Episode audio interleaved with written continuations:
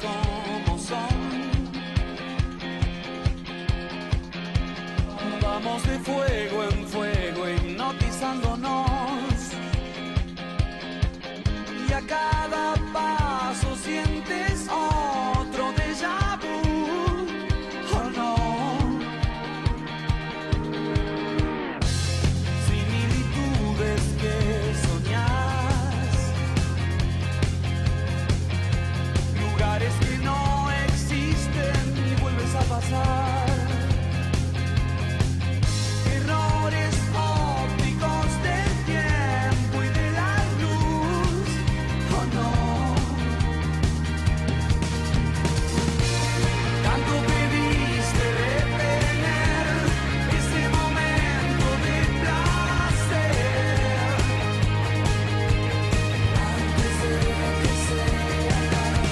Bueno, eh, a ver, es difícil, es difícil empezar un programa eh, para nosotros que amamos, amamos el fútbol, amamos jugar a la pelota, adoramos este, a Maradona por, por todo lo que por todo lo que representa, por, por, por todo lo que significa para nosotros y para el mundo. Y, y la verdad es que, bueno, no sé, son esas cosas que a veces uno pensaba que podían suceder, viéndolo deteriorado, viéndolo en situación complicada, pero, pero bueno, en algún momento eh, parece un, no sé, pareció un final anunciado. Quizás más temprano de lo que pensábamos, pero, pero bueno, eh, yo antes de, de abrir el programa tenían a decir que, que no, no sé, con, con Maradona creo que se nos fue, no sé, un, un pedazo de nuestra juventud, un pedazo de nuestra vida. eh, a ver, yo tengo la misma edad que él, así que imag- imagínense que compartí desde su aparición en Argentino Junior, eh, toda su carrera, y, y no sé, se hace muy difícil. Eh, hay momentos que tengo la sensación de que se fue, no sé, se fue una parte de mi vida. eh, y, bueno, creo que a todos nos pasa lo mismo. Así que ojalá, ojalá, eh, bueno, en este viaje a las estrellas que, seguramente debe estar yendo Diego, eh, bueno, sus padres lo reciban con un abrazo en el cielo y Dios también, y que tenga la paz que quizás no pudo tener acá. Y bueno, y eso, agradecerle y, y respetarlo, más allá de que por supuesto se ha equivocado mucho en la vida, como nos equivocamos todos nosotros, pero me parece que, que es bueno el respeto, ¿no? Respetar, eh, digamos, no, no entrar en esa, en esa mirada amarilla que, que, que algunos tienen. Y, y bueno, eh, no sé, yo tengo la sensación de que los que se van físicamente siguen viviendo en la memoria nuestra, en el recuerdo. ¿eh? El recuerdo los, este, los, los sigue teniendo vivos. Y leí una frase que me encantó de los napolitanos que decía, eh, el que ama no olvida, y nosotros lo amamos, así que no lo vamos a olvidar. Dicho esto, eh, bueno, este es nuestro programa semanal. Creo que lo que hacemos radio, los que nos dedicamos a la comunicación, no podemos salir de lo que nos pasa en la vida cotidiana y se hace difícil. Eh, pero bueno, hay que hacerlo. Así que mi nombre es Miguel Odierna, este programa se llama ¿Y ahora qué hacemos? Eh, y va por FM 90.5 y bueno, quiero compartir este dolor con, Juan y Huntley y con Rolfi González, que son mis compañeros hoy. Y, y bueno, eso. Eh, solamente antes de darle pie a ellos les voy a decir cómo me enteré. Yo estaba, estaba trabajando en la casa de mis hijos y, y empecé a escuchar, mientras yo trabajo siempre escucho radio y veo algo de tele, qué sé yo, como que ya me acostumbré a hacerlo así. Y, y sentí en un momento como que estaban hablando de Maradona y esas caras que vos decís, no te, me parecía que no te estaban diciendo toda la verdad. Y en un momento recibo un WhatsApp de un amigo que es periodista que vive en Bariloche y hola- el WhatsApp decía, murió Diego Maradona. Me quedé helado, me quedé helado. Lo primero que, que, dije, no, ojalá que sea una falsa noticia, pero me parecía como, él es periodista, trabaja mucho con Clarín, digamos, no, no va a tirar algo así en el aire inútilmente. Y, no sé, tuve unos, unos segundos de, que, no sé, me quedé detenido, como el detenido en el tiempo, y lo primero que atiné es ir a buscar a, a mi hijo Mateo, que estaba en su cuarto, y le digo, Matu, ¿estás ahí? Sí, sí, estás ahí. Y se lo dije a través de la puerta, ¿no? Le, digo, murió Maradona. Y Matu se levantó y fue, fue terrible, fue, no sé, no sé, fue un vacío, algo como, como si se cae una columna y qué sé yo. Bueno, cuéntenme ustedes, Juan y Rolfi, cómo, bueno, primero bienvenidos y cuéntenme, no sé, cómo lo vivieron, cómo, cómo se enteraron. Buenas tardes. Eh, Buenas tardes a todos. ¿Cómo andan? Cuéntenos cómo lo vivieron. Después vamos a seguir hablando, pero aunque sea cómo, lo, cómo se enteraron en ese momento, cómo lo vivieron, cómo lo sintieron. Juani. Bueno, yo, yo personalmente estaba a 20 minutos de, rendir un examen. Eh, el examen era, oral, era por, Zoom. Y, bueno, eh, en ese momento, en ese instante, eh, se me fue todo, lo que había estudiado quedó en segundo plano, ¿no? Como que se me reinició la cabeza y, tuve que salir a, rendir y estaba en blanco, porque ni siquiera tenía un papel que, con preguntas. El profesor me preguntaba y no tenía tiempo para pensar, nada más tenía una imagen blanca, no sabía qué decir. Eh, le tuve que decir al profesor que, estoy lento, que, estoy, que me cuesta un montón por, esto que sucedió. Y sí, en lo personal, a mí también es, es, una parte de tu vida. Si bien yo tengo 24 años, no, no lo viví como futbolista, desde que tengo uso de la razón, eh, la palabra Maradona ocupa no sé cuántas veces la decís por semana. Una vez a la semana la decís. Una vez a la semana todos los años de tu vida. Eh, es, parte de tu vida. Y, fue, fue choqueante, fue fuerte. Es como que se te da una, una parte de tu vida y eh, el hecho de. Era, como un escudo, un escudo para, el país, para mí. Yo lo, veía de esa manera. Siento que hablaban de Argentina y yo decía, tenemos a Maradona. Eh, Maradona es, argentino. Y ahora no está. Si bien siempre va a estar, es como que físicamente no lo tenemos y, eso es lo que me, duele. Eh, porque como te digo, es, era como un escudo. no, no, no me importaba lo que digan de Argentina, eh, estaba tranquilo porque estaba Maradona. y, bueno, lo viví así.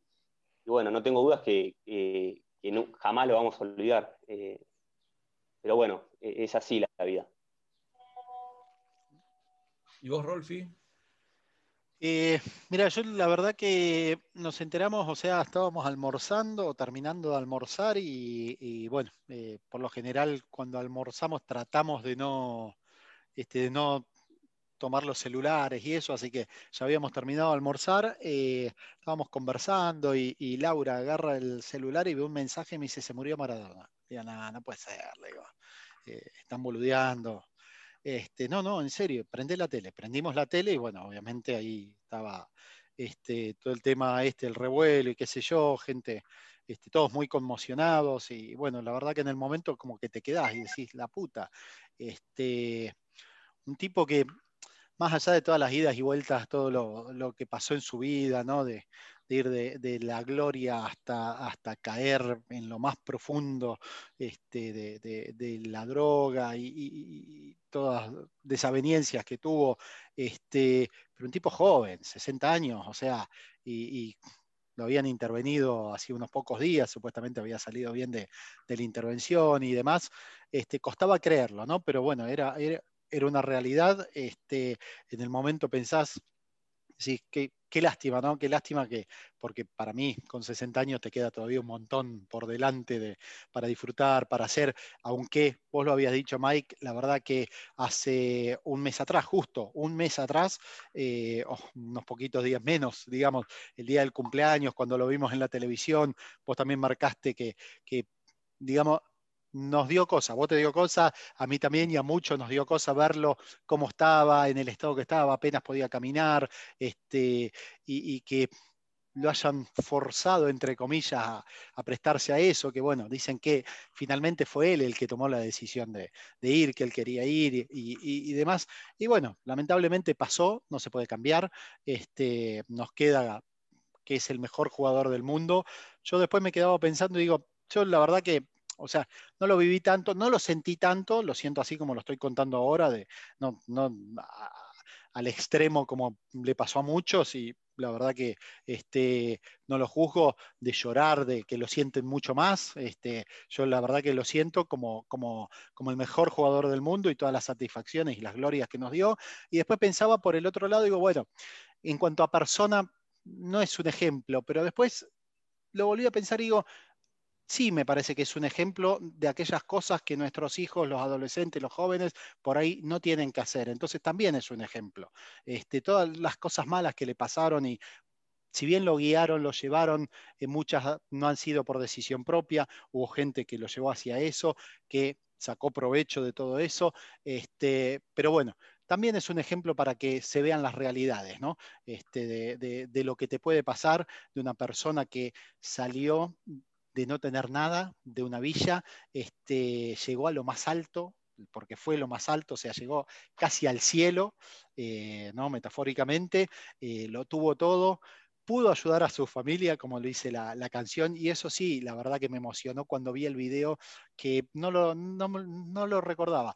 Cuando lo veo a él cantando en primera persona la canción de La mano de Dios de Rodrigo, eso la verdad que ahí sí me emocioné este, y lo sentí y, bueno, como dice la letra, ¿no? De, a, su familia ayudar y todo eso, él fue un tipo muy generoso, muy generoso, no solo con su familia, sino con todo el mundo. Esta semana, bueno, nos cansamos de ver anécdotas de todo el mundo de, las cosas que, les daba, un llamado, lo que fuera. Este, el tipo estaba, estaba muy presente con la gente que quería, con los amigos. Él siempre estuvo al lado en los peores momentos y, la generosidad esa que tuvo, por suerte, eh, es una de las cosas buenas también, ¿no? De, que dejó, que ayudó a toda su familia, a sus amigos, este, a sus allegados, tuvo peleas, tuvo idas y vueltas, y como decía hace un ratito, o sea, mucha gente se aprovechó como pasa siempre, ¿no?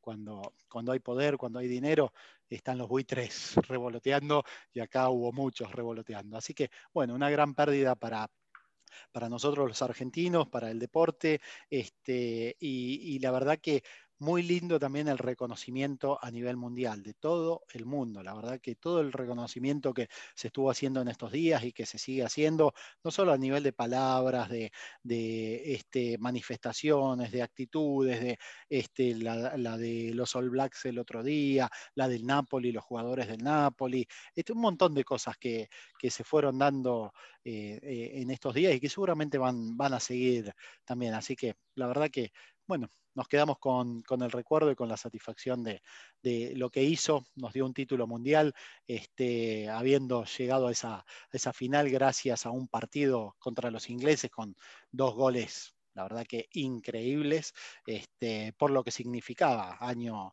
año 1982, después de, este, ¿cómo es? Eh, perdón, no, 1982, no, 1986, ¿no? Después de, de, la guerra que habíamos tenido en su momento, en 1982 con los ingleses, y ese partido contra los ingleses significaba muchísimo para nosotros. Así que, bueno, eso. Bueno, gracias. Después vamos a volver, seguramente Juan y tendrá algo lindo preparado, después vamos a hablar del tema. Bueno, rápidamente, ¿tenés la vía de comunicación, Rolfi? Y si ¿Cómo no? Contanos.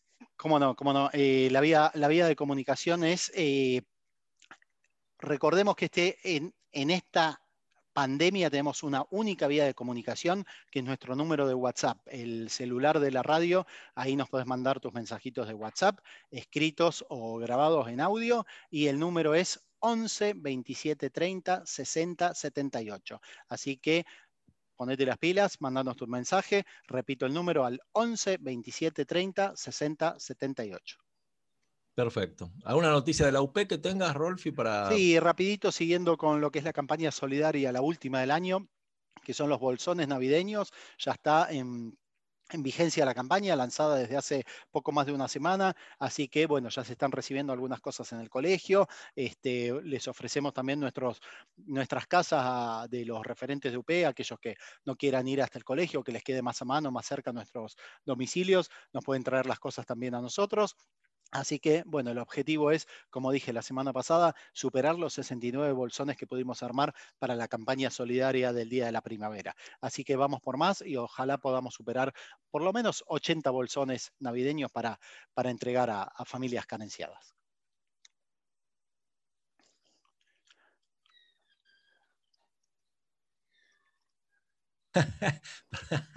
vamos, vamos de vuelta. dale, dale. Eh, había apagado el micrófono. Bueno, una preguntita más cortita para, para todos los oyentes, Rolfi. ¿Dónde pueden escuchar el programa? ¿En Spotify? ¿En dónde Por supuesto, en, en, Spotify, bueno, subimos los programas, los vamos subiendo, no, no, se suben todas las semanas, pero cuando sale una tanda de ediciones, también los subimos a las redes. Esta semana vamos a estar subiendo tres programas que eh, se acaban de editar este fin de semana pasado eh, y bueno, ya están en el drive desde el día de ayer. Hoy o mañana ya los voy a publicar en las redes, seguramente Nacho en el transcurso de la semana los va a subir a Spotify también. Así que en Instagram eh, nos seguís ahí en Y ahora qué hacemos, FM Marín 90.5 y en, y en Facebook también, F, eh, Y ahora qué hacemos, IAQH eh, FM Marín 90.5. Así que nos podés seguir por las redes o por Spotify. Muy bueno, muy bueno. Bueno, me gustaría, si Gaspar nos da un temita y cuando volvemos quiero escucharlo a Juan y Huntley con su columna que va a ser espectacular seguramente y que, y que bueno, va a estar dedicada a Maradona, no lo dudo. Así que Gaspa, ¿nos pones un tema y ya volvemos? Vamos.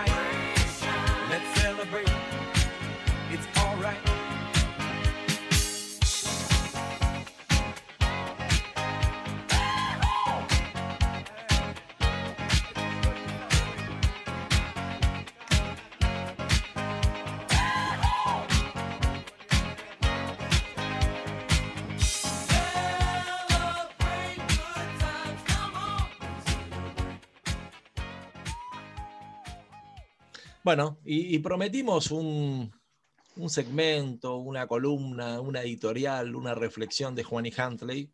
Y bueno, este, si lo prometimos, tengo que cumplir. Así que, Juani, contame, contame desde qué lugar nos vas a hablar de Maradona. Así es, Mike. Eh, hoy, hoy vamos a, a salir un poco del, deporte. No nos vamos a alejar, pero eh, vamos a hacernos a un costado. Eh, vamos a hablar de, de lo que fue Diego. Eh, fui recopilando opiniones de la gente, textos de distintos medios, eh, frases, oraciones, y, se fue armando como, como un texto que, que refleja lo que refleja en cada palabra, en, cada frase, eh, en cada oración lo que, lo que, lo que Dios me generaba a mí, y no tengo, no tengo duda que, que la gran mayoría de la gente, y me parecía buena idea compartirlo, eh, es una buena manera de, de poder homenajearlo, eh, así que les traje un, un- un texto editado para, para compartir con todos ustedes. Dale, dale. Diego se fue, físicamente no está más, pero su esencia vivirá en cada potrero, en cada barrio humilde. Vivirá cada vez que, cada vez que Argentino dispute un partido de local en el estadio Diego Armando Maradona. Estará presente cada vez que juegue en Boca, Newell, Sevilla, Barcelona, Nápoli y la selección nacional. Sus rulos dirán presente cuando se nombra a México, Inglaterra y Alemania. Iluminará a cada chico cuyo sueño sea jugar un mundial y consagrarse en primera. El país pierde a uno de sus más grandes íconos, no solo por los logros deportivos, sino por el sentido de pertenencia, porque Diego cargaba en su espalda con todos los aspectos de la sociedad argentina, los buenos y los malos también, por ser un ejemplo de superación, por amar al suelo argentino. Pero Diego trasciende más allá de su nombre. Lo decimos y ya sabemos de quién estamos hablando. Su muerte es el primer paso a la inmortalidad de un hombre que nunca dejó de ser Maradona, con sus excesos y alegrías. Diego nunca dejó de enfrentar a su otro yo, el que nos abandonó. El que revivió a todo dejó de hacerlo. El que enfrentaba cualquier batalla no pudo ante su noble corazón corroído de tanto se- serlo. La salud desconoce de límites, exigencias o preferencias, pero él saltaba a cada obstáculo que la medicina le imponía producto de sus excesos. Decir que fue el mejor jugador de todos los tiempos es una simplificación, porque Diego fue más que eso, y qué difícil serlo. Diego fue la democracia, los pibes que murieron en la guerra, las Malvinas, la guerra que ganó en la cancha, la reivindicación de los nadies, la villa, la felicidad del pueblo, pero no la palabra pueblo expresada generalmente para abarcar mucho, sino el pueblo como quien pelea toda su vida, quien sabe que está destinado a laburar y ser explotado para llevar el pan a la mesa, quien tiene mínimos ratos en los que de verdad siente que su vida vale la pena y puede ser gozada. Diego fue y es el goce de la vida, es ese efímero instante en el que todavía puede pensarse que hay esperanza, que los sueños sí se cumplen. Si yo fuera Maradona viviría como él, reza una canción. Pero eso también es, aunque él, él haya hecho creer lo contrario, inalcanzable. Es inevitable sostener que jamás podríamos decir que no en la cara al poder. Poseerlo absolutamente todo, ser una figura em- empardada como la del Papa, Dios o cualquier creencia, y tener la coherencia de acordarse de qué lugar se viene. Fue las millones de gargantas que, exclaman cuando el poder impone silencio. Fue como dijo Eduardo Galeano, el único jugador rebelde que se animó a desafiar la estructura burocrática, tecnocrática y empresarial del fútbol. Sí, no vivió 60 años, sino 600. Vivió distintas vidas. Fue Diego, fue Maradona, fue el hombre que se estuvo 40 años bajo el ojo de los miserables que intentaron y a veces lograron colocarlo como lo más malo de lo malo. Y sí, tuvo errores, porque Diego fue otra vez Galeano, el, perdón, porque Diego, otra vez Galeano, el más humano de los dioses, fue toda Argentina, fue San Martín, fue Rosas, Perón, Evita, cualquier personalidad masiva que se pudo imaginar. Fue el Diego de la gente y que nunca traicionó. ¿Se comprende la dimensión de lo gigante de la persona que partió? Por eso no seríamos capaces de manejar tanto. La pérdida ha sido tan grande y tan significativa que da la sensación que a todos se les murió el mismo amigo, el mismo familiar. Porque Diego fue eso, el amigo y el familiar de cada argentino. Ha defendido el país como ninguno. Por eso el país hoy le retribuye todo lo que Diego supo darle. Ese es un texto que, se fue, que lo fui armando en, base a, lo que iba leyendo en los medios y, a la gente y en todas las redes. Y la verdad que refleja, refleja lo que es la, figura de, Maradona. Porque es como dice acá, para mí va más allá de un futbolista. Eh, ver, las imágenes de, del Diego cuando, cantaban el himno y, nos insultaban o, nos chiflaban, y, el tipo eh, salía, se, ponía como loco, eh, a mí es algo que me, toca, ¿viste? ver, en las redes, he visto videos de, gente humilde que, le preguntaban qué fue Maradona para ellos y, te contaban que ellos ah, tal vez no tenían para comer y, no les importaba porque llegaban y, veían, veían jugarlo a él, eh, lo veían meter goles y ellos decían que, era, que eso era impagable, que no, había manera de, agradecerlo y, eso es lo que es Diego. Eh, y me da mucha lástima la, la, gente que lo, que lo juzgaba y lo criticaba por, lo que hizo con su vida, porque esta, esta no sé si es eh, una frase de Fontana Rosa, no, no se sabe bien, pero hay una frase que dice que no me importa lo, que hizo con su vida, sino lo, que hizo con la mía. Y esa frase ya te dice, te dice todo. Eh, y ni hablar, ni hablar eh, del contexto de, que se vivió con, Argentina e Inglaterra, una Argentina que venía de la dictadura, que venía en, un momento de mierda, con el tema de las Malvinas, y, salir, yo creo que salía a, la cancha a jugar contra Inglaterra, creo que una derrota contra ellos hubiese sido bastante duro. Y de la manera como, como, lo, tomó, como lo tomó Diego, te, tiene que llenar de orgullo. Eh, es así, no, no hay mucha, mucha explicación y, mucha vuelta que darle. Es, mi opinión y, es algo personal, obviamente. Vos sabés que impecable lo que, lo que cómo, cómo fuiste eligiendo cada frase y cada pensamiento. Y te voy a decir algo que seguramente te vas a sentir identificado. Eh, Mateo tiene tu misma edad y bueno, y Maradona abandonó el fútbol, por decirlo de una manera, ¿no? En realidad no lo abandonó nunca, pero este, dejó de jugar profesionalmente en el 97, eh, un año después que nació Mateo, mi hijo. Y yo grababa todos los videos, en esa época se grababan videos, justamente porque digo, algún día le voy a mostrar a Mateo lo de Maradona. Este, mirá qué loco, ¿no? Como pensando, por un lado me daba bronca, decía, qué lástima que no pueda verlo jugar, porque, bueno, te imaginas que este, se estaba fabricando Mateo todavía. Este, y, yo pensaba en eso, ¿no? Este, y, también pensaba en vos, Juan, y cuando empezaste a ver los videos, cuando empezaste a ver todo, que gracias a Dios hay millones de cosas, eh, eso debe haber sido maravilloso, ¿no? Este, es como si lo hubieses visto jugar, o sea, es así, o sea, hoy te da esa posibilidad, ¿no? Exactamente, sí, es, como te decía, es, que tengo uso de la razón que, Maradona está, entró en mi vida, entró en la vida de todos. Eh, como te decía al, principio, ¿cuántas veces escuché la palabra Maradona en la semana? Y no mm. hablo ahora, hablo de, de antes, de hace meses, de hace años, siempre, siempre en, una mesa, en, un asado, se toca el tema, en todo lado que vayas se habla de Maradona. Me ha pasado irme de gira eh, cuando jugaba al rugby. Estuve en República Checa y, no, era imposible entender el idioma. Y la gente, vos le decías Argentina y lo primero que te decían era Maradona. Lo primero que te decían, y era lo, eh, único que te podían decir, Maradona. Y te ibas a otro lugar y, y te decían Maradona y así con todo. Y eso es lo que, lo que refleja Maradona.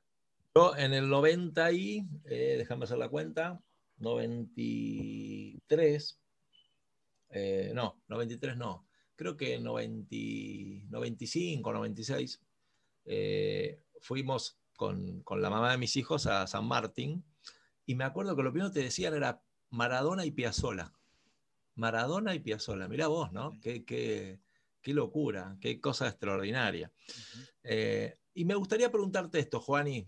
Eh, hubo algo que a mí me dolió, y como vos sos un hombre de rugby también, ¿por qué, por qué los Pumas no hicieron el homenaje que correspondía a Maradona? Y sí, bueno, estos, sí, este, estos muchachos increíbles que, me hizo hicieron un, un, este, un homenaje tan lindo con la camiseta y con todo ese grito ahí. ¿Por qué, qué, te pareció vos? ¿Qué, sensaciones tenés vos? ¿Por qué te parece que no, no hicieron algo? Yo, eh, primero, para mí el, problema viene de arriba, no viene por parte de los jugadores, sino por parte de los dirigentes, es la sensación que me da. Eh, para mí estuvieron, estuvieron mal.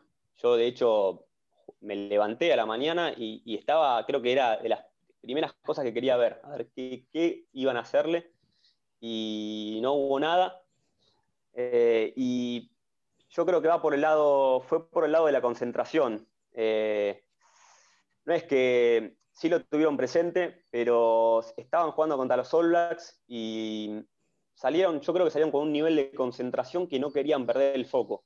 De hecho, a mí la sensación que me dio, sigo sosteniendo que para mí estuvo mal, que tendrían que haberlo tratando, salido por lo menos.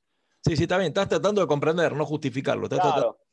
Mm. Eh, por lo menos haber salido con, con la 10 de Maradona atrás y cantar el himno y después ya está.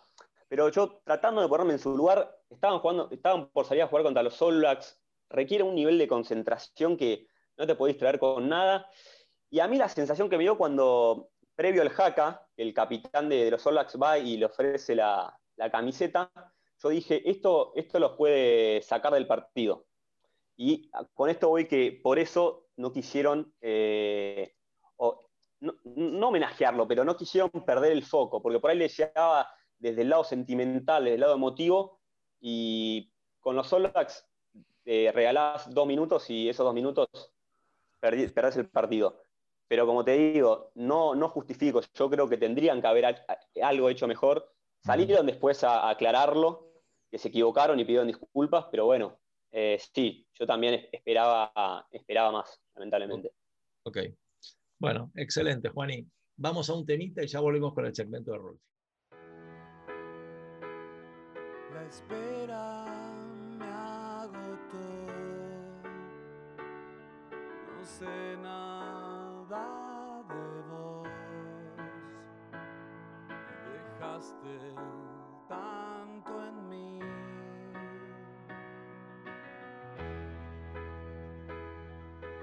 llamas me acosté en un lento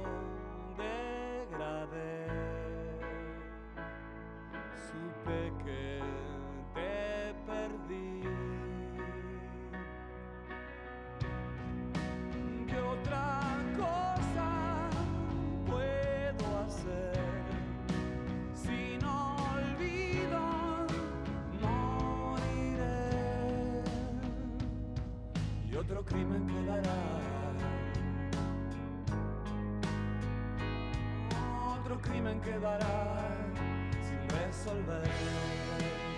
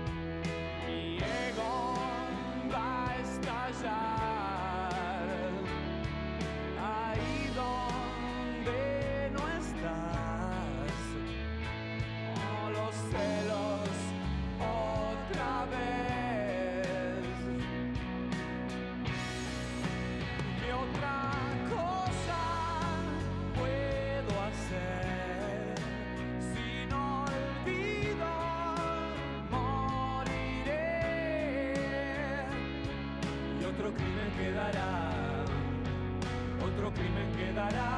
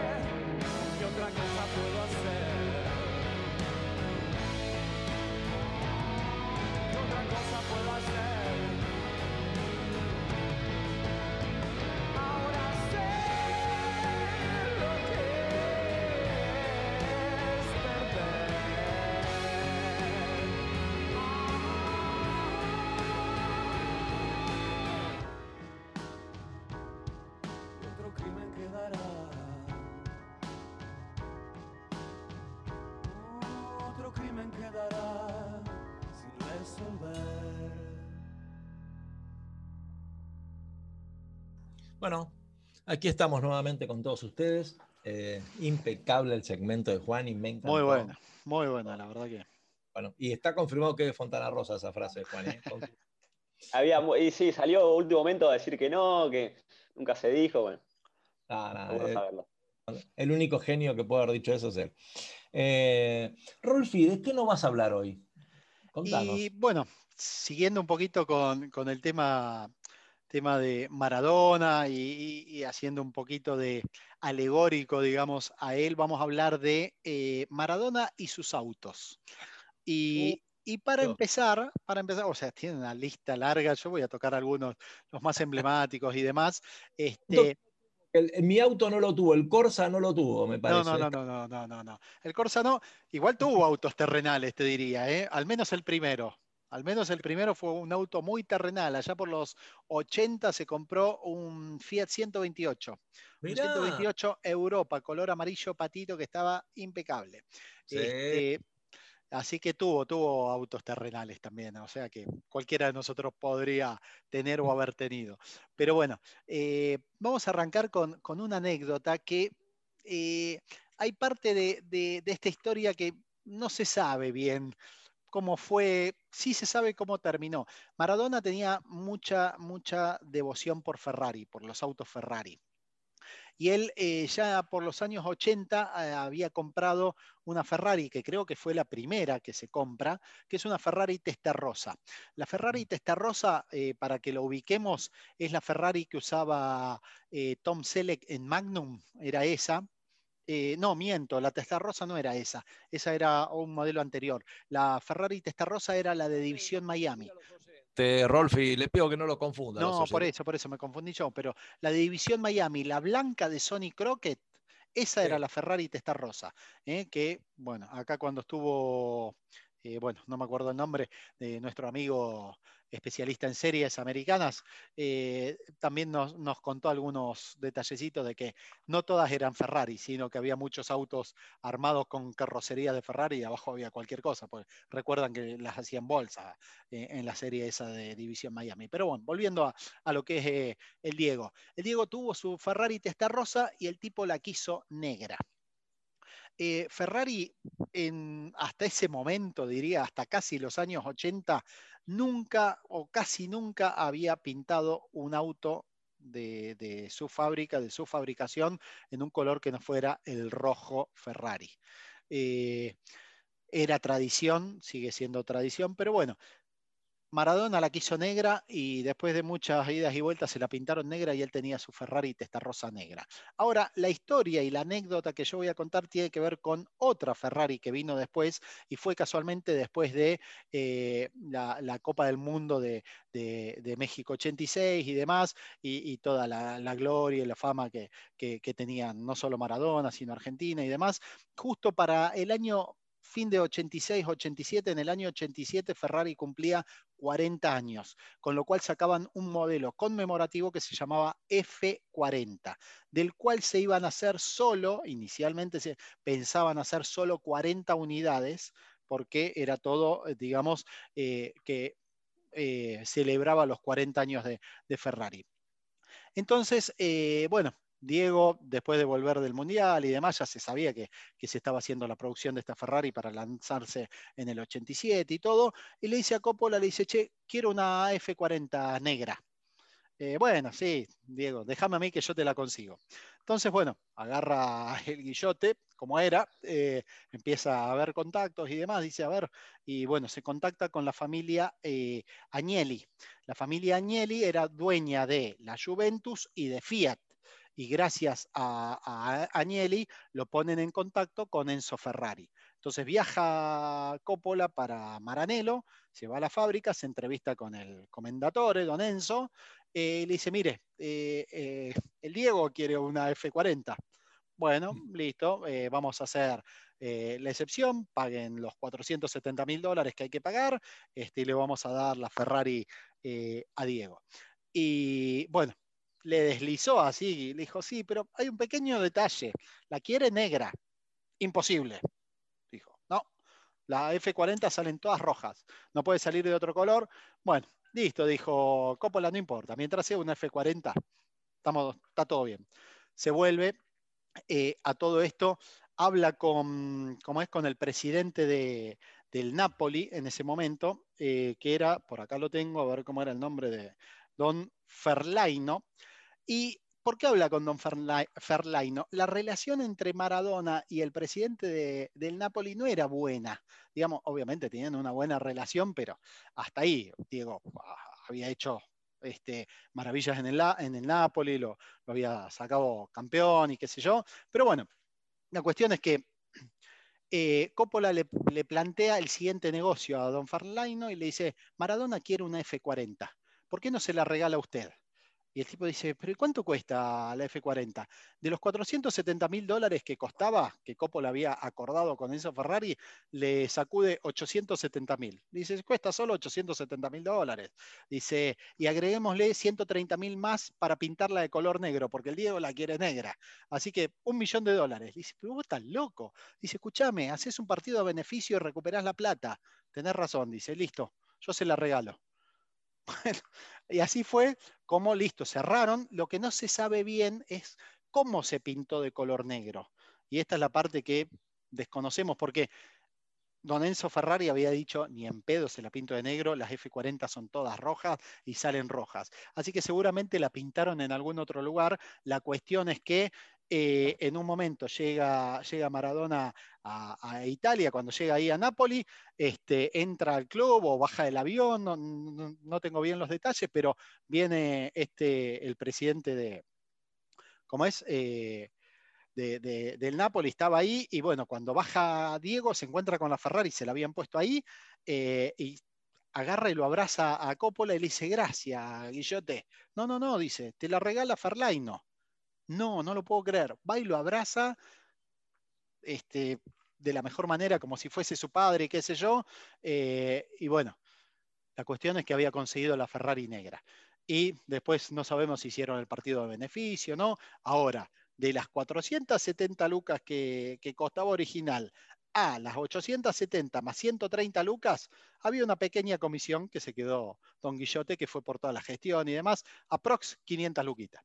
Eh, así que bueno, esta es la, historia y la, anécdota que tiene que ver con las dos Ferraris negras que, tuvo Maradona. Igualmente la Ferrari F40 después se siguió fabricando.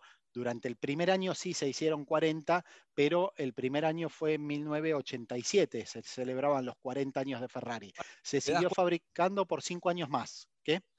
cita. Le quería preguntar a Juan, ¿y te das cuenta que se le hace agua en la boca a Rolfi cuando habla de la Ferrari, de los autos? Vos te diste cuenta, ¿no? Falta, Sí, tu, nada, falta tu viejo y ya cerramos todo directamente. falta acá mi viejo.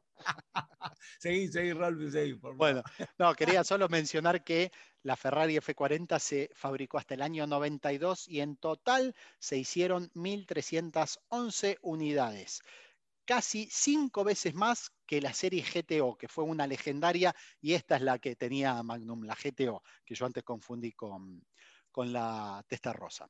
Así que bueno, esa fue la, anécdota de Ferrari. Vamos ahora a hacer un repaso de algunos de los autos más emblemáticos que tuvo a lo largo de su vida. Ya mencioné el primer auto que fue un Fiat 128 Europa, color amarillito clarito, que lo había comprado en diciembre de 1982. Fue su primer auto. Eh, luego lo vendió ese auto en 1984. Después también compró, eh, te, había comprado un Porsche 924 negro, ¿sí? Eh, y estos autos los vendió cuando se fue a jugar a Barcelona, que fue más o menos por el 82, por ahí, o 83. Este, después de eso tuvo, eh, tuvo un Mercedes-Benz 500 SLC rojo. No es un auto tan emblemático, obviamente es un Mercedes, pero lo que es importante resaltar acá que se lo regalaron los hinchas de Argentinos Juniors, también allá por el año 80, más o menos. Después, eh, bueno, acá se menciona la Ferrari, la F40 negra, y en 1995, acá hay una, una anécdota importante, en 1995 que vuelve a Boca, y ahí pidió dos Ferraris, dos Ferraris iguales, F355 Spider, las dos color rojo ya en esa época, no sé si ya había empezado con, con el delirio este de, de, usar dos relojes, dos relojes iguales, ¿te acordás la, la época? Bueno, de hecho, desde, ese, desde que empezó hasta el día que murió siempre anduvo con, con, dos relojes, ¿no? En su momento eran dos Rolex, después, bueno, fueron cambiando esos, esos relojes, pero acá también pidió dos Ferraris iguales 355 Spider en el año 1995. Después eh, también eh, compró por esos años un Porsche y acá hay algo que es loquísimo, yo ya me había olvidado y entre todas las cosas que salieron en las noticias de esta semana y demás, ¿se acuerdan cuando iba al entrenamiento de Boca en el camión Scania? En el camión. En el camión sí. Scania azul. Eh, Scania le dio, Scania, directamente la fábrica, le dio un camión para que él lo use y obviamente lo haga publicidad. Y Maradona dijo, qué bueno que está, con este no me van a joder los periodistas, que lo volvían loco. Entonces el flaco llegaba con el camión a, al entrenamiento y los periodistas estaban allá abajo, porque el camión tiene dos metros y medio de altura. Entonces ni se acercaban desde abajo, le trataban de hacer las notas, todo. Y el tipo andaba con un camión Scania, lo metía por todos lados, eh, lo estacionaba en Villa Devoto, en la puerta de la casa de los padres. Le importaba tres los vecinos, estaban, los vecinos estaban las puteadas. sí, sí, sí. Bueno, ese camión, ese camión, este, yo vi en una de las notas que salieron esta semana, la historia del camión ese. Ese camión hoy en día está haciendo transporte de, eh, de mercadería de frigorífico. Está en funcionamiento el camión, el que era de, Diego, y va con un semi-remolque refrigerado para hacer distribución de, de mercadería este, congelada.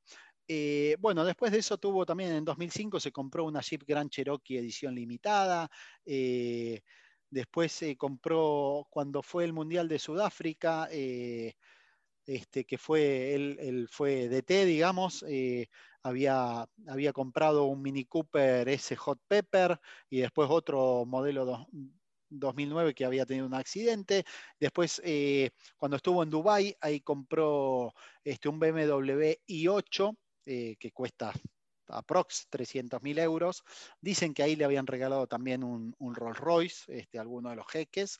Eh, y el último auto que se le conocía acá ya cuando volvió y ahora los últimos tiempos que, que fue entrenador de, de, gimnasia y demás es un BMW M4. Eh, de esta lista, digamos, fueron los más significativos y emblemáticos porque tuvo autos por todos lados eh, y tiene y han quedado autos. Inclusive leí algo en estos días de un contrato que había firmado en no me acuerdo qué país este, allá de Europa del Este, todos estos países nuevos, chiquitos, que se, se, se, separaron de la Unión Soviética y demás, tuvo un contrato que le pagaron también con un auto carísimo, no sé si no era un Rolls Royce, este, que quedó ahí el auto. Nunca lo pudo sacar y quedó ahí. Él nunca pudo hacer, eh, iba a ser supuestamente entrenador de un club que no pudo y quedó el contrato ahí, no sé si se deshizo, no sé qué pasó, pero el auto quedó y le quedó ahí en el país. Este, o sea que así como eso, debe tener autos por todo el mundo desparramados. Así que bueno, este fue un poquito el, el, homenaje y la historia de algunos de sus autos y anécdotas asociadas a los autos de Maradona. Ahora es, es muy loco, ¿no? Porque vos lo decís tan sencillo, la, la Ferrari. Digo, ¿cómo, ¿cómo, un tipo como él genera que, que, el resto se rinda, ¿no? Ante, ante el pedido. Es muy loco eso. Sí. O sea, estamos en una Ferrari, estamos hablando de, qué sé yo, el sueño bueno, cual, cualquier mortal. Sí, sí, sí. Y, y, así era con todo, ¿no? O sea, pedía y había gente que salía corriendo a, a buscar. Sí. Sí, y como reflexión, también, mm, ¿qué les parece a ustedes esto? Yo pensaba, creo que una de las cosas más difíciles, eh, supongo, que, que, que debe haber sido para él ser Maradona, es esto de no tener límites, o sea, eh, siendo el tipo más conocido del mundo, teniendo la, digamos, la fama, la, la, trayectoria, el poder, digo, ¿cómo le decís que no? ¿Cómo, ¿Cómo se hace para.? ¿Cómo le decís que no el que está al lado y cómo él supone que no puede algo? O sea, hay, debe ser un momento cuando encima te dicen Dios, cuando encima te dicen un montón de cosas. Digo, debe ser complejísimo, ¿no? O sea, ni al mejor, yo estoy convencido, ni al, ni al mejor este, pintado este, se, se, se, se, le van los colores, o sea, no hay manera, no hay manera sí. porque si, si, no tenés claro, si no tenés, no sé, es muy, debe ser muy difícil, ¿eh? No, yo con esto estoy justificando nada, lo que digo, estoy tratando de comprender, digo, imagínense, ¿no? Hagamos un ejercicio mm, muy sencillo.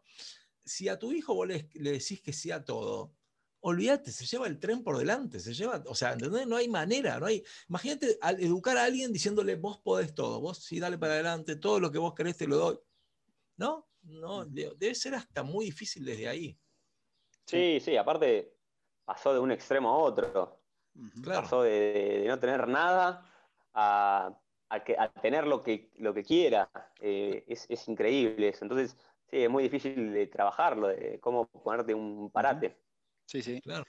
Y a, y, a, y a, casi perder todo, o sea, volver a caer, perder casi todo y arrancar de nuevo y, y llegar de nuevo, ¿no? Sí, sí, sí. Y fíjense una cosa también, ¿no? Que qué paradójico esto, porque eh, nos pasa a nosotros como seres humanos. Viste que él dice, no, le, no la quiero roja, la quiero negra. Digo, también hay una insatisfacción del ser humano, que cuando logra las cosas quiere más, quiere otra cosa. Viste, cuando vos vivís en un, no sé, en un ambiente, si no, yo sueño con dos, después soñás con la casa, después soñás, digo, todo el tiempo uno pide más, es parte del ser humano. Cuesta y, decir... Y mirá, me, me, acordé de algo que me olvidé mencionar durante la anécdota de la F40, cuando llega, o sea, la encuentra todo, que estaba tan agradecido y tan contento, este, cuando se sube, la pone en marcha y la mira así, o sea, mira el tablero todo, eh, Coppola estaba al lado, le dice, che, este auto es una cagada, le dice. ¿De qué habla, Diego? Escúchame, no tiene estéreo. Mm. Dejate de joder, le dice, es un auto de carrera este, porque era, en realidad, la concepción del F40 era un auto de carrera para la calle y no tenía paneles interiores en las puertas, no tenía estéreo, ¿por qué? Para alivianar, o sea, cosas que no tenían sentido para un auto de carrera no lo tenían. Y él o sea, lo primero que vio que no tenía estéreo, ya, viste, no la quiero, o sea, olvídate, es una cagada, una Ferrari F40, conmemorativa de los 40 años de Ferrari, este, y era uno de los pocos que la tenía, uno de los 40 de la primera, el primer lanzamiento que la tenía, y el flaco diciendo que era una cagada pues no tenía estéreo. De, de locos, de locos, por eso digo, debe ser la cabeza se te vuela, qué sé yo, no sé, debe ser muy difícil, realmente sí, sí. muy, muy difícil. Sí. Bueno, me, me, gustó, Rolfi, me gustó, este, lamentablemente, eh, pues, o sea, podría haber llegado al primer auto de Maradona. Después creo que no. No sé si. El primero llegaba, pero. Después, bueno, después ni al. Escania, ni al Escania. eh. No, no, la- el camioncito, escúchame, una cubierta sale 80 lucas de un camión. Carísimo. sí, Llegamos a sacar la foto nada más. Tal cual, tal cual. in- Increíble, increíble. Y hablando, hablando de esto, de ¿cómo, cómo repercutió en, en el grupo de tus amigos, Juan? Y contame cómo lo vivieron, o sea, porque, digamos, esta sensación que tenés vos también se generó en el grupo, ¿cómo? Porque, bueno, ustedes, la camada de ustedes no lo vio jugar, digo, ¿cómo es lo mismo? ¿Sentiste que respiraban lo mismo que estabas respirando vos? Eh, yo, lo, yo lo sentí un poco más fuerte para conmigo. Yo no, no vi que en mi, en mi grupo, estoy hablando de mi grupo de amigos, no, no de mi grupo de- del grupo de, de mi edad. En mi grupo de amigos yo lo vi distinto. Por ahí, por ahí yo, porque yo me considero más, eh, no sé, el fútbol ocupa un- una gran parte de mi, cor- de mi corazón, eh, Boca también, y, y bueno, Diego era de Boca, o sea, también fue una sumatoria de cosas, pero sí, obviamente fue, fue algo choqueante eh, Claro. Para todos, no, no- no tengo dudas. Sí, sí, sí, sí, sí, lógicamente, tal cual. Bueno, vamos a un, vamos a un corte y ya volvemos. Si querés, Gaspa, ponete un tema. Vale.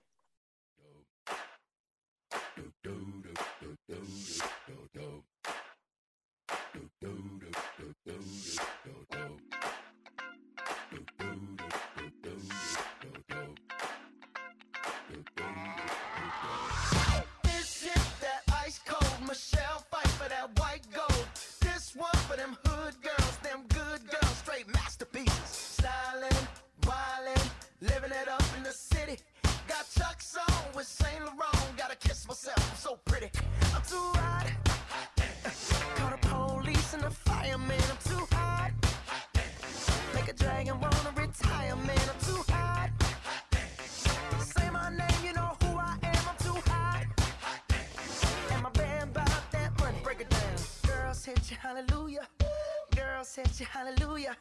Girl, said you hallelujah.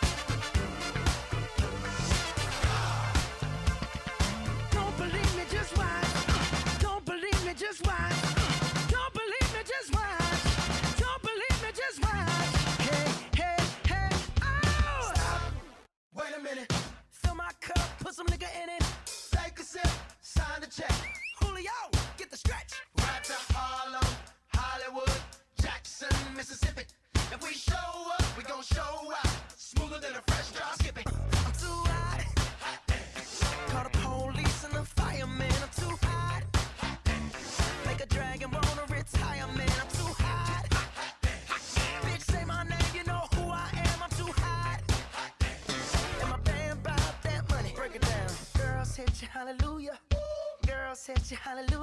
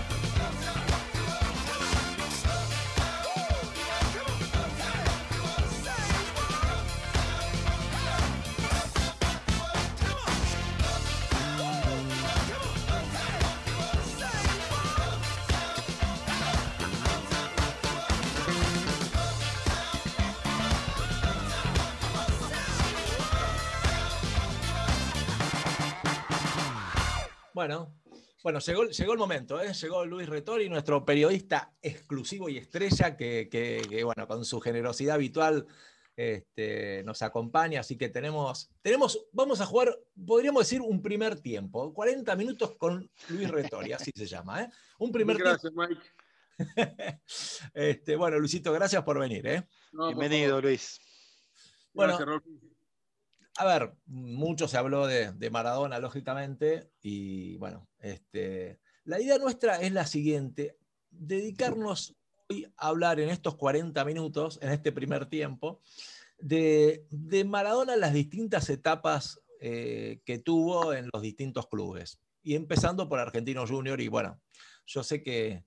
Yo sé que vos lo ibas a ver muy seguido y, y bueno, y que nos cuentes un poco, vamos a ir de, recorriendo esas etapas, si, si te parece bien, y que nos cuentes un poco. Tengo la sensación, después, después me dirás, que sos de los que cree que la mejor etapa de, de Maradona fue la de Argentino Junior, pero bueno, este, tengo esa sensación. Vos después decime si, si estoy en lo correcto o no. Bueno, Así- mira, ayer justamente le hacían la misma pregunta. Es una cuestión generacional, ¿no? Claro, Hay gente que el, el apellido Maradona lo escuchó más en Real que, eh, digamos, que en una cancha de fútbol, en la Claro. realidad. Los chicos que tengan, digamos, no sé, entre 15 y 25 años, casi no lo vieron ni jugar, pero escucharon más a Maradona o por sus padres, sus tíos, abuelos, o los programas de Chimento, lamentablemente, ¿no? Sí. Eh, en ese caso yo me siento un afortunado. Maradona es de 1960, yo soy de 1964. Entonces cuando Maradona debutaba en la, en la selección, eh, que es donde teóricamente todos nos empezamos a enamorar un poquito de él, por más que ya en Argentinos Juniors eh, era más que una, una promesa, era un diamante sin pulir. Eh, yo tenía 12, 12 para 13 años. Eh, la realidad es que yo estoy convencido, no es que eh, es algo que eh, deseo que haya sido así. Mm, Fue así para mí. Maradona eh, tenía un físico natural privilegiado. Estamos hablando del Maradona que más que la comida que le preparaba su mamá, lo que comía en las concentraciones de Argentinos Juniors o que alguien lo pudiese invitar a cenar afuera, no comía, no se intoxicaba, no tenía droga, no tenía alcohol, no tenía fama, no tenía nada de eso. Era un, jugador de una explosión que en el pique corto de 10 metros te sacaba 3 o 4, te frenaba y te diría que no te frenaba para hacer una diferencia deportiva, te frenaba para hacer una diferencia artística y que la gente lo disfrute. Porque enganchar cuatro veces antes de tirar un centro, no había necesidad de hacerlo, pero la gente lo disfrutaba y él lo sabía. Porque las canchas eran más chicas, porque estabas pegado al alambrado, se respiraba fútbol, era de otra manera, no lo tenías a 40, 50 metros el, tipo. Y la realidad que, que Maradona en esa época jugaba con la pelota Pinter, una pelota que nosotros conocemos, que en una eh, superficie dura, como eran los pastos de la década del 70, que en algunas canchas tenía mata, había que manejarla, se juega mucho, digamos, de una manera mucho más violenta que ahora, los jugadores juegan protegidos, y así todo, el pibe a los 16 años ya hacía maravillas. Y la realidad es que a mí me generó un enamoramiento futbolístico que, que hice desde el primer día que lo vi jugar, dije, este muchacho es algo diferente, eh, no me lo quiero perder, y lo que la edad me permitía y que el- mi conocimiento de manejarme por el transporte público y comprar la entrada, esos papelitos que te daban de entrada, que Sí. obviamente muchos ni saben de qué estoy hablando, no había banda magnética, eran unos papelitos que parecían de la Kermés prácticamente, ¿no?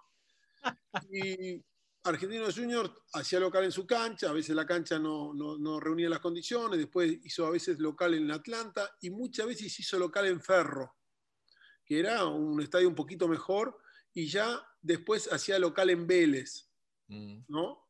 En esa primera etapa. Y la verdad que Maradona fue goleador del fútbol argentino en esa primera etapa. Era, digamos, verlo eh, jugar de enganche porque era un verdadero número 10 y cuando Argentinos Juniors se ponía en ventaja, Argentinos Juniors replegaba al 7 y al 11 al medio campo y lo dejaba solamente a él de punta y le tiraba la pelota el arquero para que se las arregle y no era que se las arreglaba. Por ahí hasta te hacía un gol y a Filiol lo sacó a pasear un montón de veces. Estás hablando de. En Estás hablando, Argentinos Juniors. claro. En Argentinos Juniors. Y estoy hablando del mejor arquero argentino de todos los tiempos. Y la verdad que hizo cosas increíbles. Ahora, ¿cuál fue para mí mi mejor recuerdo? Era verlo precalentar. Yo te garantizo que, que era el 50% del disfrute, eh, más que por ahí verlo en la cancha, porque el manejo que tenía de la pelota era increíble, era poético, más que acrobático, te diría. Lo, Sí. lo- lo hacía para que eh, demostrarte que él, que la pelota era parte de su cuerpo, que él, él y la pelota eran una sola cosa. Y cómo la manejaba. De hecho, esto lo han dicho jugadores internacionales, que, que el mejor Maradona lo han visto en los entrenamientos. Lo que Sí. pasa es que en el fútbol profesional se pegaba de una manera, ya lo vimos como lo, lo destruyeron en el Barcelona. Pero bueno, la etapa de Argentinos Junior para mí fue lejos la mejor etapa y aparte se complementaba con que entre semanas jugaba para la, para la selección argentina. En, ese gobierno, en ese momento el gobierno era militar y se ve que los militares habían, a, a modo de propaganda, hacían eh, jugar a la selección argentina entre semana con todos los países eh, que tenían gobiernos militares, por decirlo de una manera. Y jugaban contra Polonia, Bulgaria, Hungría, Unión Soviética, todos los países del bloque venían a jugar entre semana. Y, Sí. y, digamos, eh, invito a aquellas, eh, digamos, a aquellas personas que les gusta investigar a que vean que en ese tiempo se, digamos, se puntuaba a los, a los equipos, tanto Clarín como Nación, como el gráfico, le ponían puntaje de 1 a 10. Sí. Maradona todos los fines de semana y todos los partidos de la selección argentina entre semana recibía la calificación de 10. Sí. Un detalle, Era, un detalle que te acoto. En Argentino jugó 166 partidos, hizo 116 goles y 65 asistencias. O sea, fíjate el, del nivel que estamos hablando y salió goleador de varios campeonatos. O sea, una cosa de locos. Sí, y te digo que, eh, digamos, lamentablemente no hay mucha documentación televisiva como para poder eh, mostrarla y fundamentar todo esto que yo digo, pero lo decía, ayer le preguntaban a Horacio Pagani en un programa y le preguntaban cuál fue el mejor Maradona y dijo, lejos el Argentino Junior, Sí. lejos. Y te, te empiezo a decir, cuando vino a Boca, Mm. vino lesionado y le costó mucho la primera fase. De hecho, Brindisi fue protagonista. Tal Pero cual. bueno, Maradona para pagar el pase tenía que jugar dos veces por se- entre semana y después jugar el fin de semana. Fue una locura, es decir, mm, totalmente diferente a la historia del santo de Pelé. Claro. Es diferente. Pelé fue cuidado de principio a fin y hoy forma parte de- de- del establishment y Maradona siempre fue eh, el que iba por la colectora saltando la libustrina. Pero bueno, eh, después vino la época del Barcelona, que obviamente la de Boca, la de Boca yo la viví también con mucho protagonismo, su primer eh, partido oficial contra Talleres, eh, que el arquero era Chocolate Ballet, hace dos goles de penal y dos goles Brindisi, después el primer clásico, el 12 de abril de 1981, que se jugó un viernes a la noche porque la Fórmula 1 se jugaba el domingo, entonces no había tanto policía para que se cubran los dos eventos, aquel famoso eh, gol donde el fotógrafo se cae y el pato filiol y Sí. todo lo demás que conocemos. Yo les invito a que ustedes vean en la repetición del primer gol que lo hace Brindisi, la corrida de Maradona, las tres patadas asesinas que le tiran, y en especial la de Pasarela, que no se la pegan. Le pegan dos, pero la tercera, la de Pasarela, y no lo pudo agarrar. Ese era un, un Maradona que jugando en el barro de noche, era guapo, iba adelante. Después, ya en el Barcelona, ya nos dimos cuenta, eh, el Barcelona era más grande que él, era la realidad, era un club que, que estaba claro que el equipo no jugaba para él, por más que lo llevaron a Menotti, eh, con todos los costos de ser un jugador sudamericano. Eh, lo, Goicochea, el del Bilbao, lo estropea. Él se agarra por primera vez eh, el contacto con la droga. A Sí. su vez se agarra eh, una enfermedad que dicen que es hepatitis, que no fue hepatitis, finalmente había sido sífilis, que él queda de algún, de algún modo como eh, postrado futbolísticamente por, no sé, tres, cuatro meses, y se la corta su carrera de Barcelona, termina con un escándalo en una pelea con el Atlético de de Bilbao. Sí. Luego se va a- al Napoli, obviamente, ya lo- todos lo sabemos, y ya yo te diría que de a poco se fue produciendo lentamente eh, pequeñas muertes en la vida de Maradona. La última la vivimos este último 25 de noviembre, pero de a poco eh, él fue muriendo de a poco.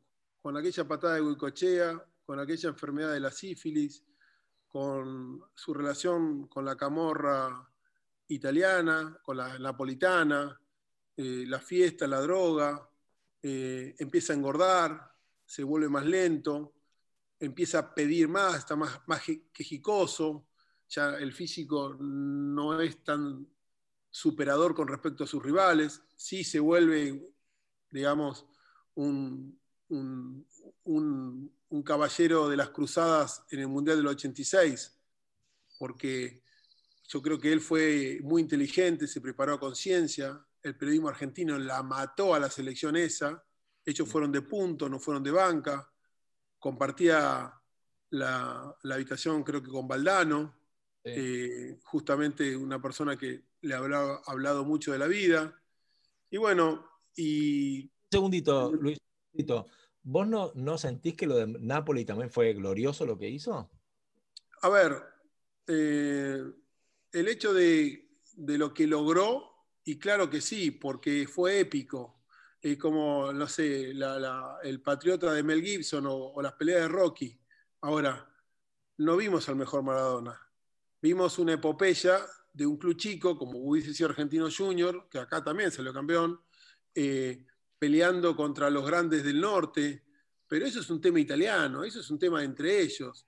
Eh, futbolísticamente sí, lo aplaudo, yo me levantaba a las 8 de la mañana sin saber qué partido iban a, iban a transmitir, ni teníamos ni idea si se transmitía o no, porque ahí eso fue la década del 80-90, no era como ahora que ve- ve- ves todo en cualquier lado. Pero futbolísticamente no jugaba tan bien Maradona como jugó en Argentinos Juniors o en su etapa de la selección eh, antes de ir a Boca. Eh, jugaba excelentemente, imagínate lo que jugaba antes. Pero la realidad es que, es que para los italianos sí les asombraba, pero para mí no. ¿Vos te acordás la final de la Copa UEFA? Sí. ¿Te acordás? que le gana al Stuttgart con un gol de, de, de Careca, el segundo, que él Sí. arranca un pique desde mitad de cancha y tiene que enganchar porque un jugador del, lo alcanza. Eso era impensado cuatro o cinco años antes. Maradona deslumbraba, sí, pero al 60% de su capacidad. Mm. Eso es lo que te. Es como veías una Ferrari, pero si vos entendías cómo sonaba el motor, no era la misma Ferrari que, que a vos te gustaría tener. Sí, bárbaro. Por Tenían los aros gastados ya. Sí, a ver, yo una vez un fotógrafo en el Barcelona me dice, a mí hay algo de Messi que no me cierra. Estábamos trabajando los dos eh, en la época del Tata Martino, ¿no? Estamos haciendo fotos en el campo de juego. Y le pregunto, ¿y, por qué? Porque a mí me gustaría verlo, en, no sé, un día jugando para, para el Celta de Vigo, me gustaría verlo jugando en el Osasuna y ver si se banca jugar contra el Barcelona, si se banca jugar contra el Real Madrid, contra el Atlético, y hace lo mismo que hizo Maradona en el Napoli. Porque ya sabemos que en el Barcelona lo puede hacer. Entonces, ¿cuándo lo va a hacer? Cuando tenga 38 años en Newell. Entonces van a decir, no, acá ya está grande. ¿No? Entonces, esas cosas donde el macho alfa le gusta tener enfrente al macho alfa. Porque yo siempre digo lo mismo, en el bajo. Yo no quiero tenerlo de compañero a Sanela. Porque sé que me va a sacar campeón. Yo quiero jugar un equipo contra Zanela y sacarlo campeón.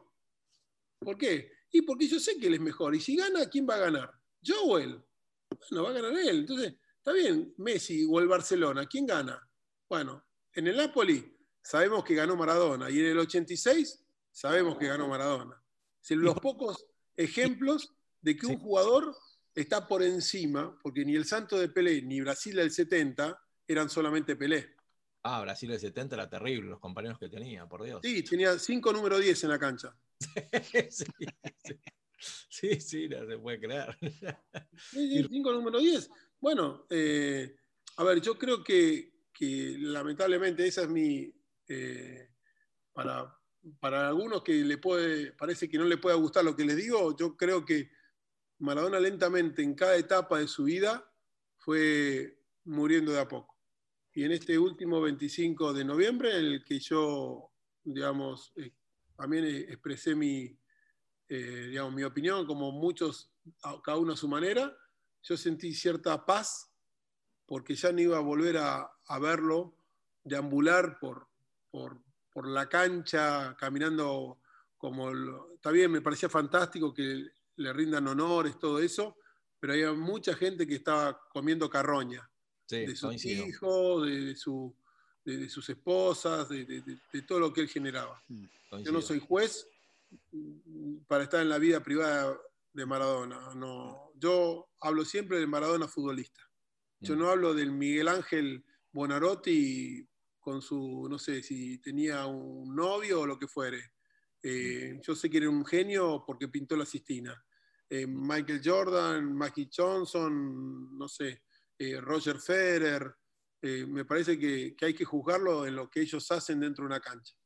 Lo demás, Sí, no, coincido totalmente. No, no, no, no es por ahí donde. tampoco nosotros- lo, tampoco lo enaltezco, ¿eh? No, No, no, no, no, no, lo no le acepto a Maradona cualquier cosa por ser Maradona.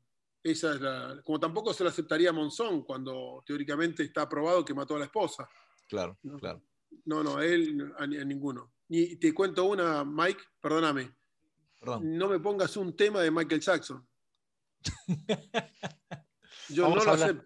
Vamos a hablar con el editor, no vaya a hacer cosa que justo. No, no, es que, es que justamente no lo entiendo, porque todos sabemos, ¿viste? Es decir, Maradona se perjudicó él mismo, pero este, este señor que nombré recién. Sí, le, le arruinó la vida a muchos niños. Sí, Entonces, y lo seguimos bailando en los casamientos, a mí no me cierra. Eso es un límite. Claro, claro. ¿Y por qué sentís que, que Diego llegó a, a la cima en el 86? ¿Se, se conjugaron algunas cosas? Porque la selección, recordemos que no venía jugando de la mejor forma, o sea, era bastante vapuleada. Porque incluso hasta Maradona era cuestionado, que la gente se olvida, pero era cuestionado en los, en los medios también de, viste, cómo venía jugando. Mira, yo te voy a nombrar dos periodistas Sí. que lo ningunearon a él. Uno fue Quique Wolf y el otro fue Pichuque Mendizábal.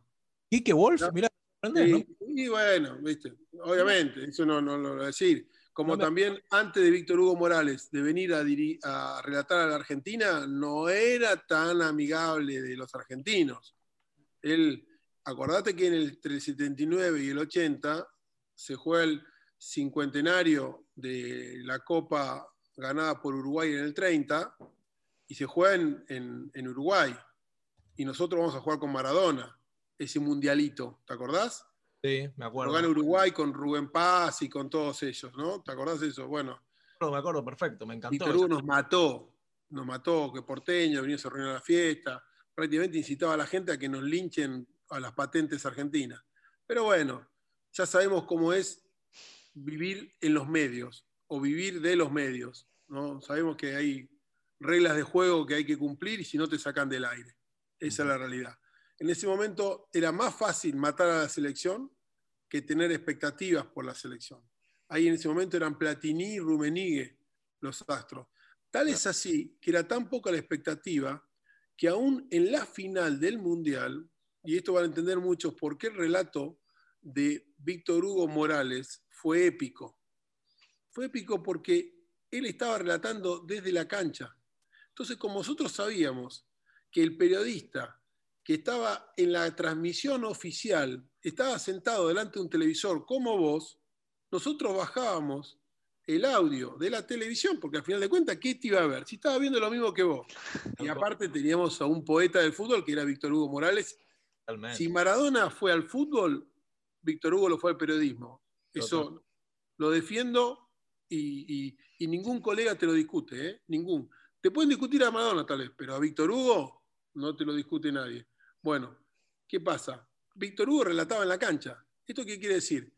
Que la televisión argentina, en ese momento, teniendo un solo programa en Canal 9 a las 23.30, los domingos, que se llamaba Todos los Goles, te pasaba lo que, lo que conseguía por los cables coaxil, prácticamente, la nada misma. Entonces, eh, ¿qué pasa? Los periodistas transmitían, Héctor, Héctor Drasser, estaba el eh, Cañete Blasco, eh, todos transmitían desde acá. Entonces, eh, eso te demostraba el poco interés que había. Después, claro, todos se subieron al balcón de la Rosada, todos se subieron a, a todo. Pero Maradona, siendo de banca, siempre fue mejor, siendo de punto, perdón, siempre fue mucho más favorable que siendo de banca. Incluso Luis, acordás, el relato de Mauro Viale en el gol de Maradona es tristísimo. Decir, flaco, estás, estás relatando el mejor gol de la historia del mundo Bueno. y el relata. Víctor Hugo siempre decía que para relatar él, cuando le decían, a ver, una vez me acuerdo una pelea con él con Mareco, con Carlos Sí. Mareco en vivo, que le dijo, che, a ver, relatate uruguayo como es ese tatatá, y le dijo, no puedo relatar si, si no tengo las 50.000 o 100.000 personas que me hacen poner en clima, que me inspiran, que me concentran. Y le insistió dos veces más Mareco, y Víctor Hugo le dijo, discúlpame, pero vos no entendés nada de esto, yo no soy un, un- un partener tuyo, se levantó y se fue. Y eso, digamos, te demuestra que el clima que se vive dentro de una cancha nunca la vas a vivir, salvo el Tano Pazman, ¿no? Eh, eh, sentado en un, en un living de una casa. Eh, por eso yo siempre digo que, que- que esas cosas hay que vivenciarlas. Siempre que tengo que a- a- acompañar a un turista a algún lado, le digo, vamos a la cancha de Boca, te vas a comer la cola, los caballos, eh, el, el- el sándwich de bife de chorizo en lo de Quique y después eh, eh, vamos a comer pizza banchero. Si no, no, no tengo manera de describírtelo. Esa es la realidad. Y me parece que sí, Maradona explota porque, nada, se le alinearon los planetas, estaba muy bien, muy bien, y, y bueno, nada, tuvo también jugadores muy importantes, Valdano, Burruchaga, fueron muy importantes en esa selección. Sí, El negro Enrique fue muy importante. En las principales jugadas, el negro Enrique está. Mismo Batista con su lentitud. Es decir, se alinearon los planetas. No Sí. así en el Mundial 82, que tendríamos teóricamente una mejor selección. Sí. Y vos fijate, Argentina siendo de banca, ¿cómo termina? Un desastre. Sí, un desastre. Total, total. Individualmente, increíble, ¿eh? Increíble. Pero peor fue el 90. Peor equipo fue el 90 y se llegó, bueno, nada, por esa locura de Canigia, esa patriada, eso que el Diego tenía para, para bueno, pero en verdad fue un, un mundial que tendríamos que haber quedado fuera en primera ronda. Maradona hizo un penal contra la Unión Soviética adentro del área chica que la sacó con la mano y el árbitro estaba al lado y no lo cobró. Pocos por ahí se acuerdan de eso. Pero Claro. si lo buscás, un, un penal escandaloso de Maradona, ¿eh? que era roja directa, porque era último hombre, todo, ¿no? Una cosa increíble. Pero bueno, Ahora, y en Estados Unidos, ¿qué, qué me decís del Maradona de Estados Unidos, del, del Mundial de, de los Yankees? estaba remixado, estaba claro que era remixado. Era un tema clásico donde se necesitaba una figura, la, la ayornaron los sintetizadores, eh, lo convocaron, le dieron un, un- un permitido, jugó dos o tres partidos y según dicen las fuentes, como los que estuvieron más cercanos, como Paenza, como Niembro y como mismo gente de la AFA, eh, en un momento eh, le dijeron, no podemos permitir que un seleccionado sospechado de doping llegue a las instancias finales. Y bueno, nada, Se termina. Vos, digamos, Maradona jugó en el Napoli con doping casi todas las fechas, porque él tomaba lunes, martes, domingo, lunes, martes y el miércoles empezaba a desin- desintoxicarte. Le recomiendo en, en DirecTV, un documental sobre Maradona que se llama así, Diego Maradona, buenísimo. Y él mismo lo dice. Otros orinaban por él.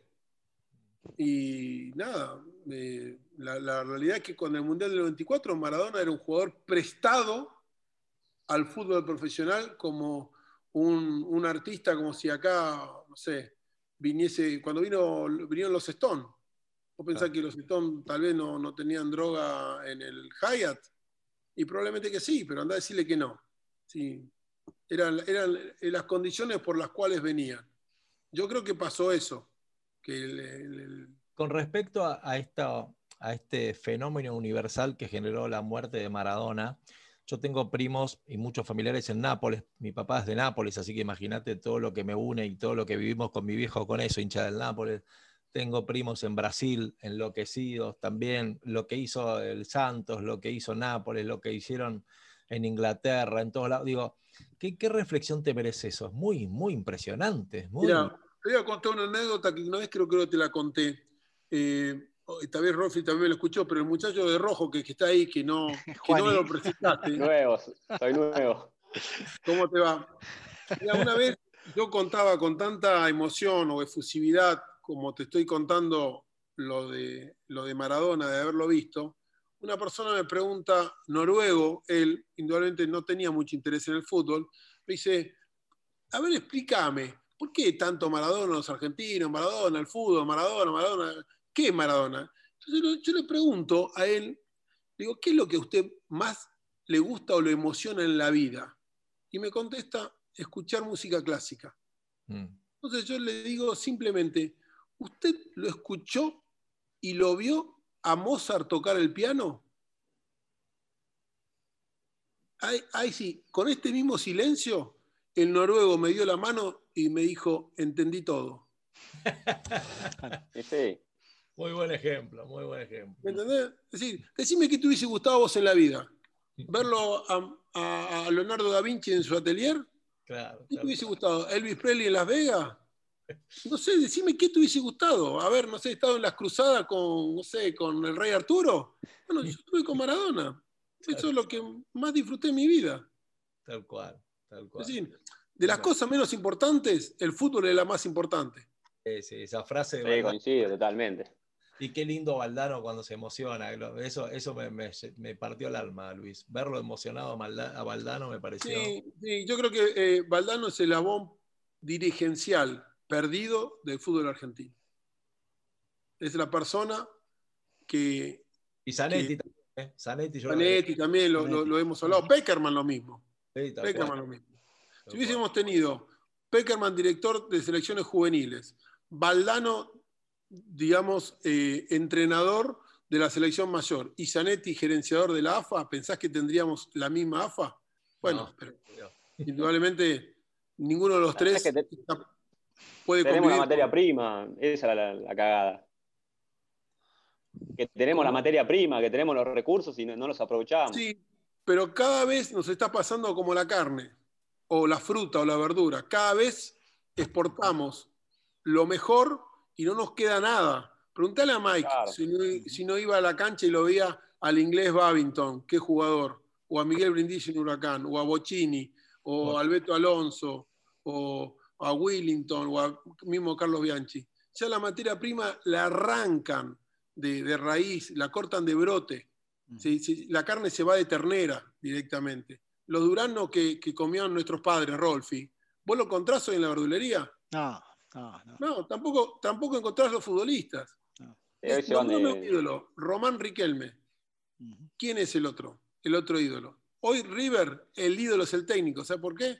Porque jugó antes y porque se quedó ahora. Se acaban, lo van a inventar, van a inventar a Ponce, lo que sea, todo de cabotaje. E, Esa es la, la- la realidad. ¿Qué sé yo? es- lamentablemente el fútbol tiene esa perversidad que, que lo, que lo bueno se lo llevan los que tienen plata. Sí, con 18 años ya están, ya están pensando en irse afuera. Sí, sí, aparte, te digo, sinceramente, a mí ver el Real Madrid con, o el PSG comprando millones, millones, millones, y ya hay un punto, parece ser como si fuese, aparte son clubes privados, ya no hay lo que llaman ellos los canteranos, no hay inferiores, no hay entidad. vos preguntás a mí, después de Maradona, ¿cuál fue el jugador que más me estremecía? Te estoy hablando de emociones, no, no te estoy diciendo jugadores como Miguel Ángel Brindisi, que me parecía de los 10 mejores jugadores de fútbol argentino. Era el mono Perotti.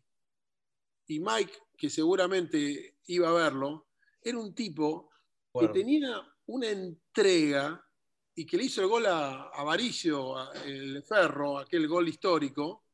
eh, eh, eran tipos que sentían el amor por la camiseta. Y cosa que ahora no. Sí, sí, es verdad. Es verdad. Es, Pero bueno, bueno, cre- creo que la mejor eh, frase para, para, para cerrar por lo menos mi, mi pensamiento se la escuché a Negro Fontana Rosa, ¿no? Cuando le preguntaron qué opinaba de, de- de la vida de Maradona y, y él dijo, yo no, no, no sé qué hizo Maradona con su vida, pero yo sé lo que, hice, lo que él hizo con la mía. sí, es una frase maravillosa. Eh, me parece que eso habla de, de- de- de un genio a otro genio, ¿no? Nosotros estamos muy por debajo, ¿no? Sí, totalmente. Sí, sí, absolutamente, Luis, absolutamente. Y yo coincido con vos. A mí, la última vez que lo vi, me dolió. ¿Viste? Es como si, ¿viste cuando a veces pasa los, los padres, que, digamos, los hijos que tienen los padres con Alzheimer, que hay momentos que te dicen, ya no es mi papá? Yo, Mm. sen- yo ya, ya no lo quería ver más. Yo digo, basta, no, no, no, esto no, exponerlo así, pobre. Mira, Mike, yo te cuento, ¿vos te acordás cuando a él lo encuentran saliendo del departamento de Caballito? Sí, claro, sí, sí, tal cual. Sí. Ahí yo te diría que se me fue casi un 50% de Maradona. Primero porque soy muy crítico de- de- de- del tema de la droga que destruye todo lo que se le acerca. Al Sí. fútbol está manejado por la droga, el narcomenudeo son los clubes y, y las barras bravas y, y todo eso, ¿no? Eh, y nada, y verlo cada vez, cada vez menos, cada vez menos jugador, cada vez más, más mediático y cada vez eh, más pibes que le aparecían por todos lados y cada vez ese era el único tema que... Y bueno, entonces me pongo Life is Life y me abstraigo, ¿viste? Me pongo ese tipo de, de- de videos que digo, las 50 mejores jugadas de Maradona y nada, y me engancho con eso. Tal cual. Bueno, Luis, llegamos al final, la verdad, qué lindo escucharte. Bueno, vos sabés que yo siempre te lo digo, a mí me podría quedar todo un día escuchándote. me encanta.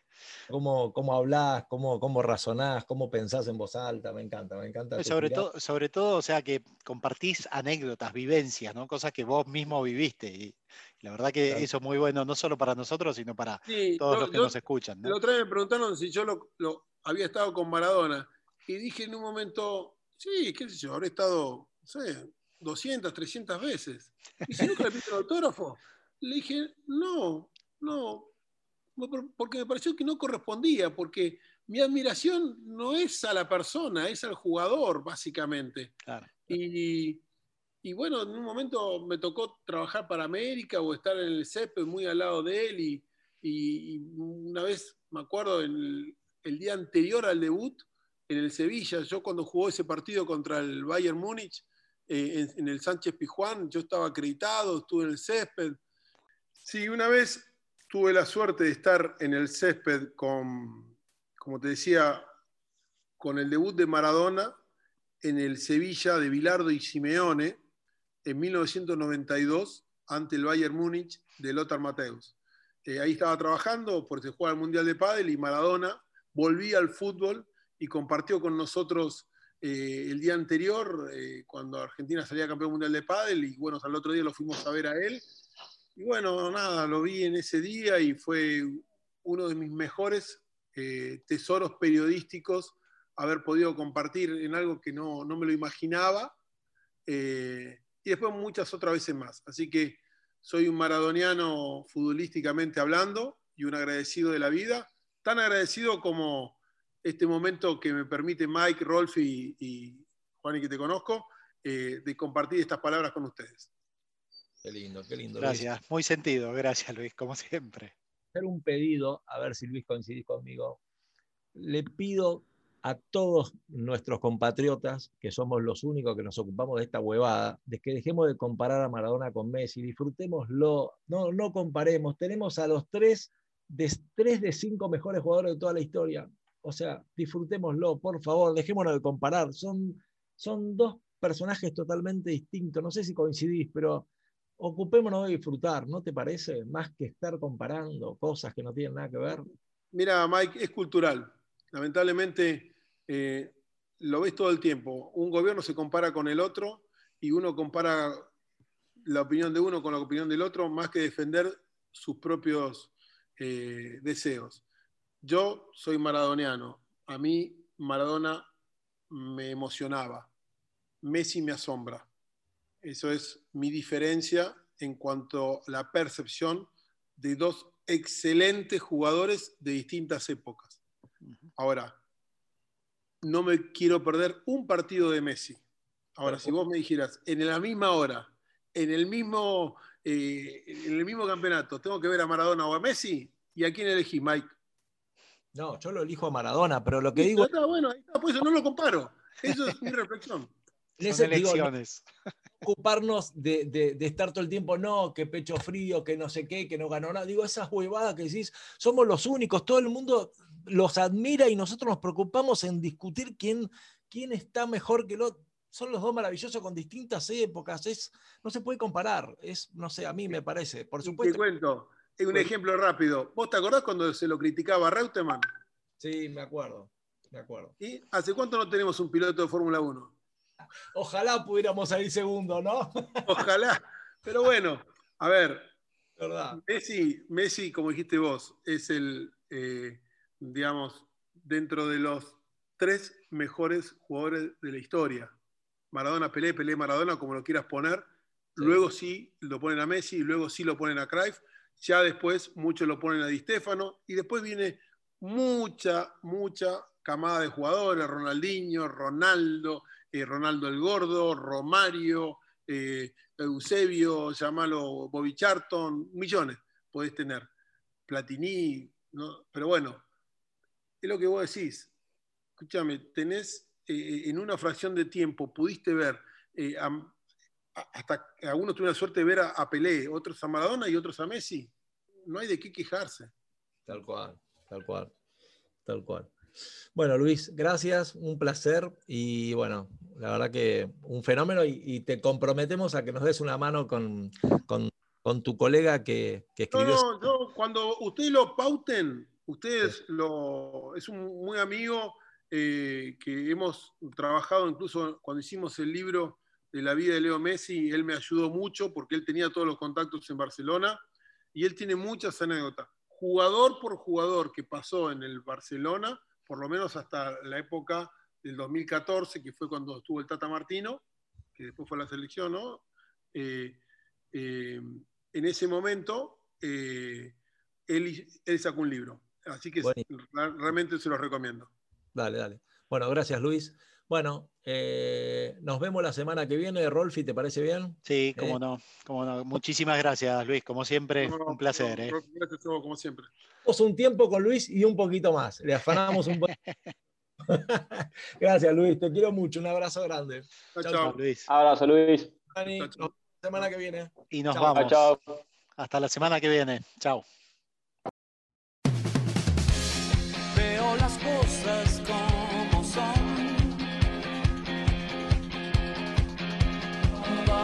Fuego,